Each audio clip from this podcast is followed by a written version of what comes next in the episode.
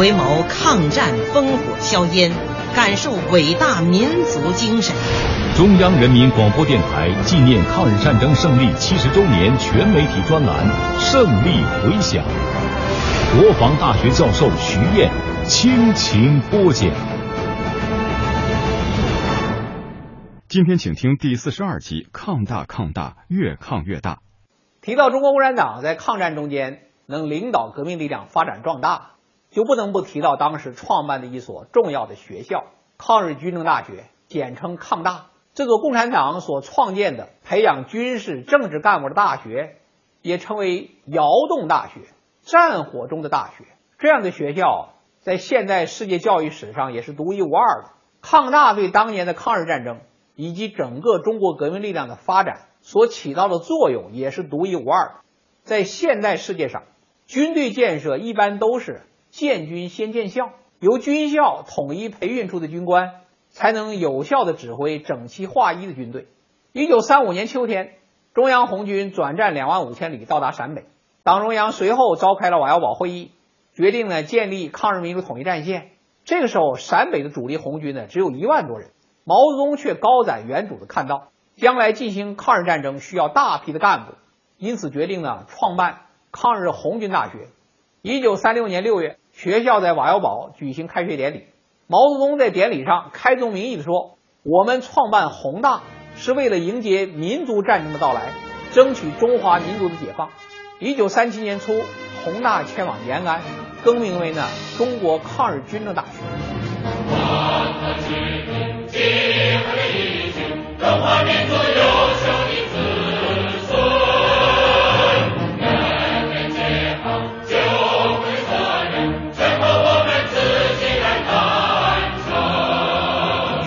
战爆发之后，中国先进的知识分子把延安看成民族的希望。当时先后有四万知识青年奔赴延安，还有一些家属呢也随同前往。这些人中间很大一部分呢进入抗大学习。此外呢，还有许多参加过长征的老红军也到抗大学习。在延安的总校呢，一时便有几千学员。抗大条件艰苦，一切都是白手起家，就是学员宿舍也靠自己动手建造。那就是挖窑洞。有人说嘛，挖窑洞是上抗大的第一课。在红四方面军里面当过军长的许世友，当时也是普通学员，他身体强健，在凤凰山下挖窑洞的速度，据说几个小伙子也难赶得上。毛泽东亲自担任呢抗大教育委员会主席，他制定的办学方针，那就是啊三句话八个字，三句话就是呢坚定正确的政治方向，艰苦朴素的工作作风。灵活机动的战略战术，八个字呢，那就是团结紧张、严肃活泼。他还经常来抗大做讲演，例如中国革命战争的战略问题，就是他所讲的题目之一。他还讲过辩证法唯物论。周恩来、朱德、刘少奇等中央领导人也经常到抗大讲课，人称抗大的教员呢，那真是那一代中国水平最高的理论教员。抗大的学习啊，不仅有马列主义基础课。还有呢，抗日民主统一战线、民运工作、游击战术等课程。军事课的重点是教学员如何打游击。抗大学制很短，一般不到一年就上前线。为使教育能够适应抗战需要，一九三九年七月，抗大还迁到敌后办学。抗大总校千里行军，进入晋察冀根据地，在那里招收部队和地方干部以及当地的知识青年入学，就地培养，就地分配。一九四三年三月，由于敌后环境呢过于恶劣，抗大总校面对日军扫荡，为保存力量返回陕北。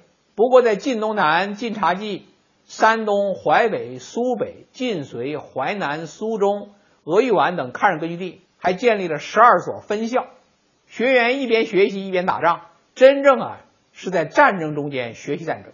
在八年全面抗战中，抗大总校和分校一共培养了十万余名学员。就当时共产党领导的八路军、新四军连营以上的干部和根据地的地方干部，相当大一部分都到过抗大学习。他们在抗日战争、解放战争中，以及新中国建设中间承担重战，成为党、国家、军队的一代栋梁。抗战中间有这样一所独特的大学，人称是“抗大”，抗大越抗越大。它的发展正是中国革命力量在抗日战争中间壮大的一个缩影。他培养出十余万英才，担负了民族革命，也就是驱逐日本侵略者的任务，同时又担负了民主革命，也就是建设新中国的任务。